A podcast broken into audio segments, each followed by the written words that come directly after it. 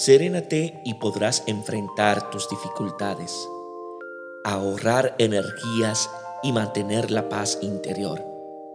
Si estás confundido por un conflicto y no puedes ver la salida conveniente, no protestes diciendo que no sabes cómo conseguir la calma porque tu problema es muy grave. La paciencia se logra pacientemente. Crea condiciones de eficacia a tu capacidad de pensar, realizando ejercicios de serenidad. Lograrás éxito en tus empresas si mantienes la posesión de ti mismo y actúas con tranquilidad, con diligencia y creatividad.